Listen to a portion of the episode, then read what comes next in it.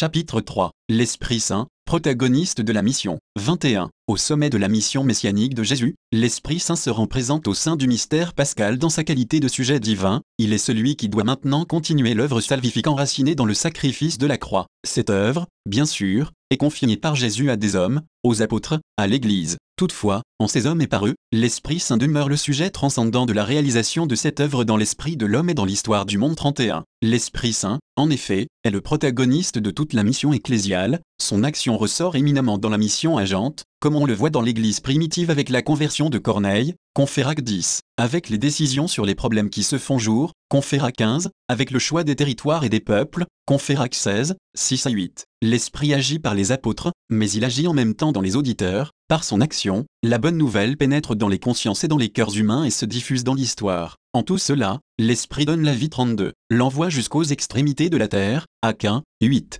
22. Tous les évangélistes, quand ils font le récit de la rencontre du ressuscité avec les apôtres, concluent par l'envoi en mission, tout pouvoir m'a été donné au ciel et sur la terre. Allez donc, de toutes les nations faites des disciples, et voici que je suis avec vous pour toujours jusqu'à la fin du monde. MT 28, 18 à 20, Confirmax 16, 15 à 18, LC 24, 46 à 49, JN 20, 21 à 23. Cet envoi est un envoi dans l'esprit, comme il apparaît clairement dans le texte de Saint Jean, le Christ envoie les siens dans le monde, comme le Père l'a envoyé, et, pour cela, il leur donne l'Esprit. À son tour, Luc unit étroitement le témoignage que les apôtres devront rendre au Christ et l'action de l'Esprit qui les rendra capables d'accomplir la mission reçue. 23. Les diverses formes de l'envoi en mission comportent des points communs et chacune a des traits caractéristiques, mais deux éléments se retrouvent dans toutes les versions. D'abord, la dimension universelle de la tâche confiée aux apôtres, toutes les nations, MT 28, 19, dans le monde entier, à toute la création, Mac 16, 15, toutes les nations, LC 24, 47, jusqu'aux extrémités de la terre, Aquin, 8. En second lieu, l'assurance donnée par le Seigneur qu'ils ne resteront pas seuls pour accomplir cette tâche, mais qu'ils recevront la force et les moyens de remplir leur mission. Ainsi se manifeste la présence et la puissance de l'Esprit, de même que l'aide de Jésus, ils s'en allèrent prêcher en tout lieu, le Seigneur agissant avec eux. Marc 16, 20. En ce qui concerne les différences d'accent dans le précepte, Marc présente la mission comme proclamation ou kérigme, proclamer l'évangile, Marc 16, 15. Le but de l'évangéliste est de conduire les lecteurs à redire la profession de foi de Pierre, tu es le Christ, Mac 8, 29, et à dire, comme le centurion romain devant Jésus mort sur la croix, vraiment cet homme était fils de Dieu, Mac 15, 39. En Matthieu, l'accent missionnaire est mis sur la fondation de l'Église et sur son enseignement, Confère MT 28, 19 à 20, 16, 18. Chez lui donc, cet envoi en mission fait ressortir que la proclamation de l'Évangile doit être complétée par une catéchèse d'ordre ecclésial et sacramentel. En Luc, la mission est présentée comme un témoignage, Confère LC 24, 48, Aquin, 8, qui porte surtout sur la résurrection, Conféraquin, 22. Le missionnaire est invité à croire à la puissance transformante de l'Évangile et à annoncer ce que Luc montre bien, c'est-à-dire la conversion à l'amour et à la miséricorde de Dieu, l'expérience d'une libération intégrale de tout mal jusqu'à sa racine, le péché. Jean est le seul à parler explicitement d'envoi, terme qui équivaut à mission, et il relie directement la mission que Jésus confie à ses disciples à celle qu'il a reçue du Père, comme le Père m'a envoyé, moi aussi je vous envoie. JN 20, 21. Jésus, se tournant vers son Père, dit, Comme tu m'as envoyé dans le monde, moi aussi, je les ai envoyés dans le monde. JN 17, 18. Toute la portée missionnaire de l'évangile de Jean se trouve exprimée dans la prière sacerdotale, la vie éternelle, c'est qu'ils te connaissent, toi, le seul véritable Dieu, et celui que tu as envoyé, Jésus-Christ, JN 17, 3. Le but dernier de la mission est de faire participer à la communion qui existe entre le Père et le Fils. Les disciples doivent vivre entre l'unité, demeurant dans le Père et le Fils, afin que le monde reconnaisse et croit. Confère JN 17, 21 à 23. C'est là un texte missionnaire significatif. Il fait comprendre qu'on est missionnaire avant tout parce que l'on est, en tant que membre de l'Église qui vit profondément l'unité dans l'amour, avant de l'être par ce que l'on dit ou par ce que l'on fait. Ainsi les quatre évangiles attestent un pluralisme dans l'unité fondamentale de la même mission qui reflète des expériences et des situations différentes dans les premières communautés chrétiennes. C'est le fruit du dynamisme communiqué par l'Esprit lui-même, cela invite à être attentif aux divers charismes missionnaires, ainsi qu'aux diverses conditions humaines et aux différents milieux. Tous les évangélistes soulignent cependant que la mission des disciples est une coopération à celle du Christ. Voici que je suis avec vous pour toujours jusqu'à la fin du monde. MT 28, 20. C'est pourquoi la mission ne s'appuie pas sur les capacités humaines, mais sur la puissance du ressuscité. L'Esprit guide la mission. 24. La mission de l'Église, comme celle de Jésus, est l'œuvre de Dieu Comme le dit fréquemment Luc, l'œuvre de l'Esprit, après la résurrection et l'ascension de Jésus, les apôtres vivent une expérience forte qui les transforme, la Pentecôte. La venue de l'Esprit Saint fait d'eux des témoins et des prophètes, 1, 8, 2, 17 à 18, les pénétrant d'une tranquille audace qui les pousse à transmettre aux autres leur expérience de Jésus et l'espérance qui les anime. L'Esprit leur donne la capacité de témoigner de Jésus avec assurance 33. Quand les évangélisateurs sortent de Jérusalem, l'Esprit assume plus encore le rôle de guide pour le choix des personnes ou des voies de la mission. Son action paraît spécialement dans l'impulsion donnée à la mission qui, effectivement, s'étend de Jérusalem à toute la Judée et à la Samarie, et jusqu'aux extrémités de la terre, suivant la parole de Jésus. Les actes rapportent la synthèse de six discours missionnaires adressés aux Juifs au commencement de l'Église, Conférac 2, 22 à 39. 3, 12 à 26, 4, 9 à 12, 5, 29 à 32, 10, 34 à 43, 13, 16 à 41. Ces discours modèles, prononcés par Pierre et par Paul, annoncent Jésus, invitent à se convertir, c'est-à-dire à accueillir Jésus dans la foi et à se laisser transformer en lui par l'Esprit. Paul et Barnabé sont poussés par l'Esprit vers les païens, Conférac 13, 46 à 48, ce qui ne se produit pas sans tension et sans difficulté. Comment les païens convertis doivent-ils vivre leur foi en Jésus? Sont-ils tenus par la tradition du judaïsme et par la loi de la circoncision? Au premier concile, qui réunit à Jérusalem autour des apôtres les membres de diverses églises, une décision est prise, reconnue comme inspirée par l'Esprit, il n'est pas nécessaire qu'un païen se soumette à la loi juive pour devenir chrétien. Conféra 15, 5 à 11, 28. À partir de ce moment, l'Église ouvre ses portes et devient la maison dans laquelle tous peuvent entrer et se sentir à leur aise, en conservant leur culture et leur tradition, pourvu qu'elle ne soit pas en opposition avec l'Évangile. 25. Les missionnaires ont agi dans le même sens, en tenant compte des attentes et des espérances des gens, de leurs angoisses et de leurs souffrances, de leur culture, pour leur annoncer le salut dans le Christ. Les discours de l'Istre et d'Athènes, Conféra 14, 15 à 17,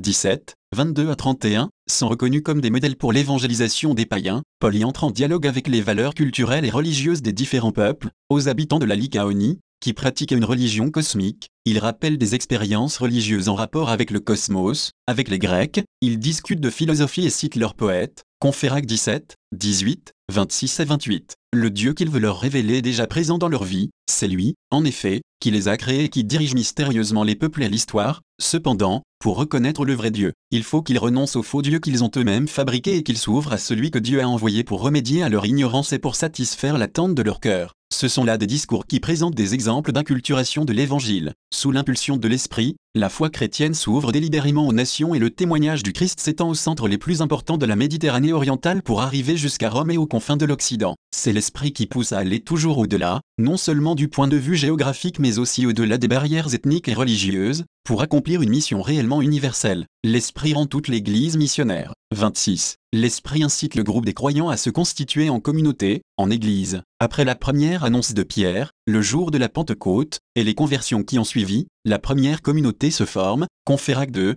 42 à 47, 4, 32 à 35. L'un des objectifs centraux de la mission, en effet, est de réunir le peuple pour écouter l'Évangile, pour la communion fraternelle, pour la prière et l'Eucharistie. Vivre la communion fraternelle, Quanonia, cela signifie n'avoir qu'un cœur et qu'une âme, à 4, 32, en instaurant la communion à tous les points de vue, humains, spirituels et matériels. De fait, la vraie communauté chrétienne s'engage à distribuer les biens terrestres pour qu'il n'y ait pas d'indigents et pour que tout puisse avoir accès à ces biens selon les besoins de chacun. Acte 2, 45, 4, 35. Les premières communautés, où régnait l'allégresse et la simplicité de cœur, Acte 2, 46, étaient dynamiques, ouvertes et missionnaires, elles avaient la faveur de tout le peuple, Acte 2, 47. Avant même d'être une action, la mission est un témoignage et un rayonnement 34, 27. Les actes montrent que la mission, qui s'adresse d'abord à Israël puis aux nations, se développe à différents niveaux. C'est d'abord le groupe des douze qui, comme un seul corps conduit par Pierre, proclame la bonne nouvelle. Puis, c'est la communauté des croyants qui,